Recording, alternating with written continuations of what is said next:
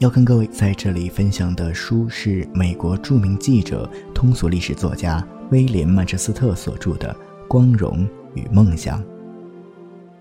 它堪称美国的一部断代史，书中对1932至1972年四十年间美国社会的各个层面给予了场景宏大又细致入微的描述。它也是很多人心中描写美国崛起。最为通俗好读的佳作。下面就由我带领各位一起分享书里面的那些故事。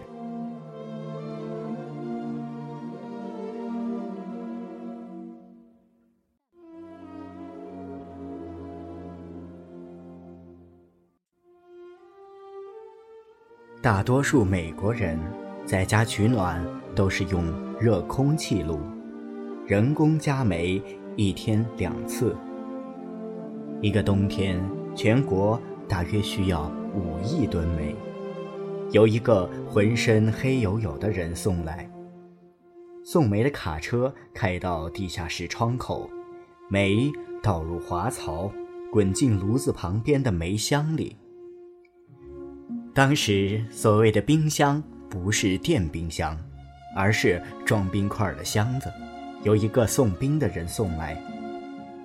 家庭主妇需要多少磅冰？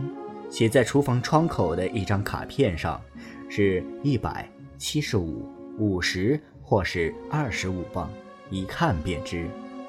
只有有钱的丈夫才能给太太买一个新式的烤面包电炉，能同时把两面烤焦。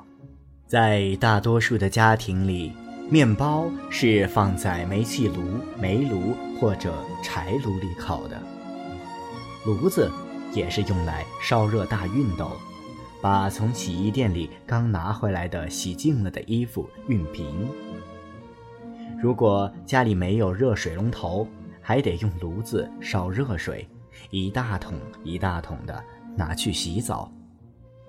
留声机得用手上发条，这叫做。维特罗拉或者格拉摩风，不叫电唱机。家庭主妇们开始做那繁重的清洁工作之前，先戴上防尘帽。通常只有一种机器可以帮点忙，这就是地毯清洁机。一九三二年十二月，由亚拉巴马州电力公司供电的大小用户。总共只有一百五十部真空吸尘器。大多数农庄的照明都靠煤油灯。在全国农家中，用得上电力的只有百分之十，百分之九十的农家既没有浴缸，也没有淋浴设备。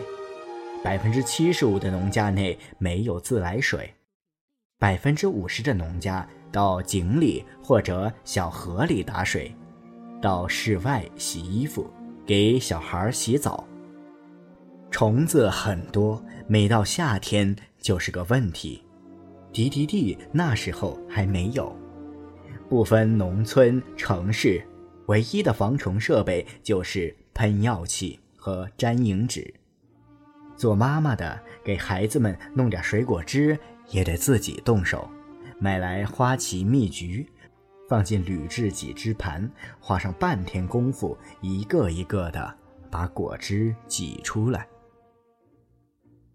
姑娘们懂得怎样用发夹夹住头发，男孩大约在同样的年龄，也第一次穿上裤子。这之前，妈妈就对他们说清楚：有社会地位的妇女跟没有地位的有哪样一些区别。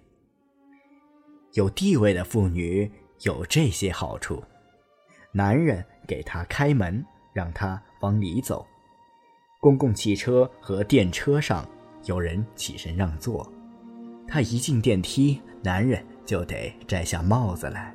卖肉的听她的话，要什么肉就切什么肉。食杂商店听到电话就送货上门。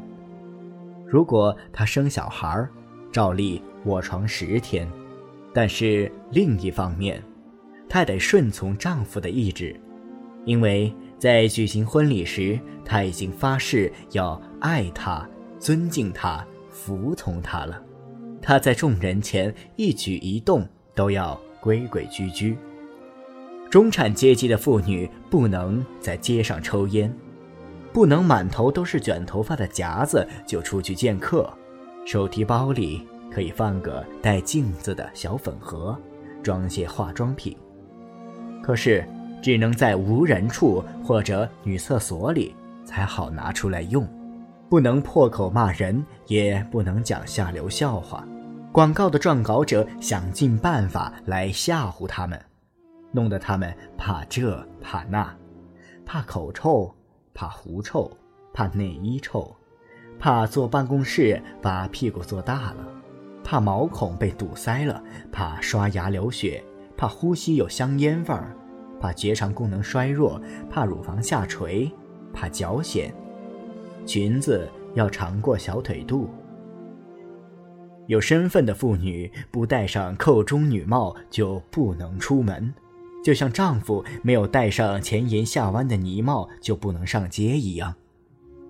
她可以用伊帕纳牌牙膏、维斯特医生牌牙刷，甚至坦吉牌口红，但是。指甲油和染发水却不行。理发师那时还不懂得怎样染发，这样的事情，体面的妇女连谈都不敢谈。纽约大学化学专业有个聪明的青年学生，挨家挨户兜售自制的克莱罗尔牌染发剂，可是为了混饭吃，竟不能提染发。只能说给头发上上色。中产人家做母亲的，往往还要看护病人。那时，病人一病就是好些天，痛苦的很。即使看一下牙科，也得吃一个小时的苦。牙医一般使用的麻醉药是普鲁卡林，病人坐上手术椅才临时配药。打针打下去，又有种种不良的副作用。成千上万的病人医牙还是用钻锥吱吱的来钻，因为高速钻头还没有发明。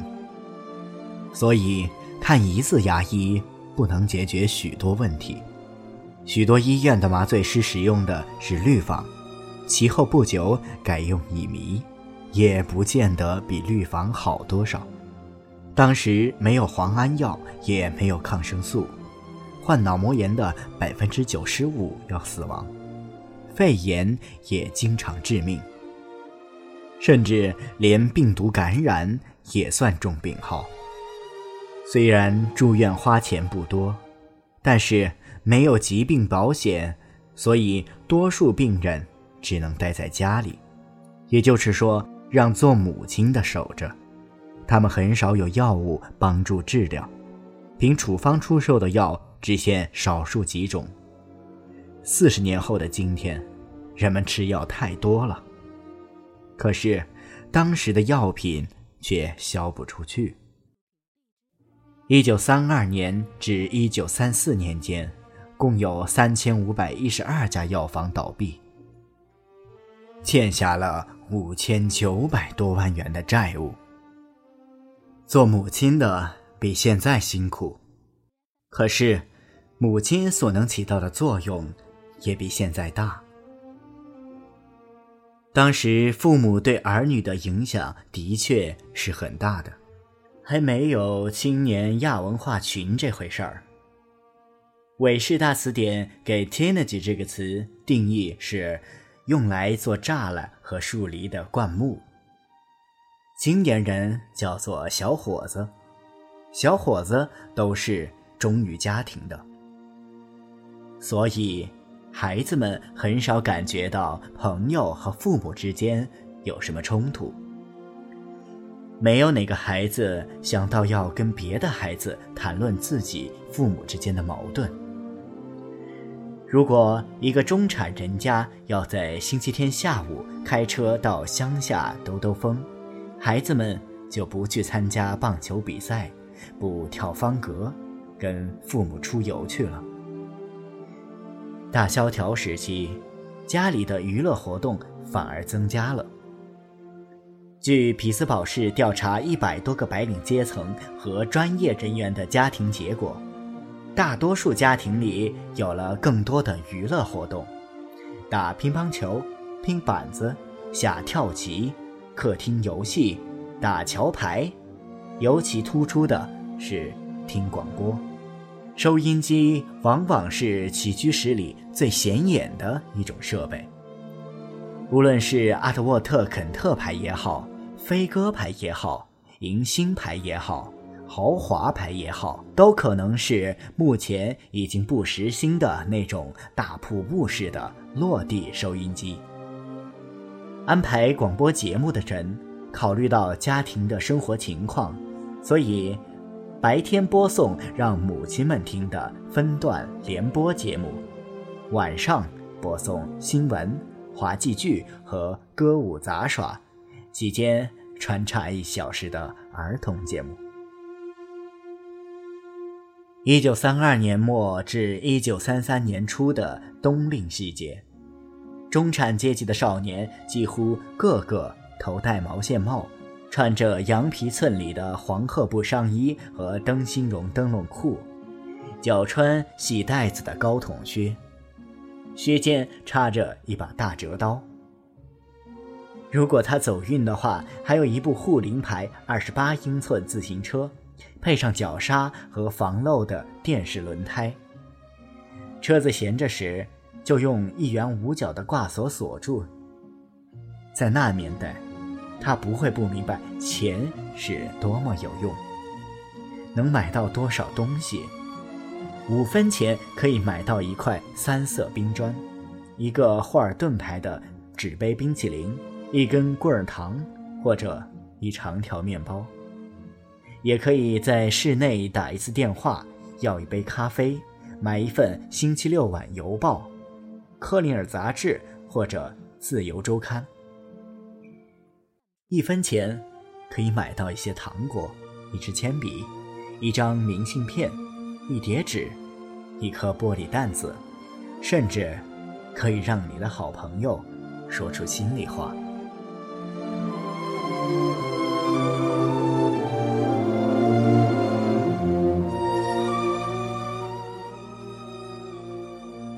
好了，今天的书就读到这里，我是主播一米。你也可以通过节目介绍中留下的新浪微博账号找到我。再次感谢你的收听，我们下期再见。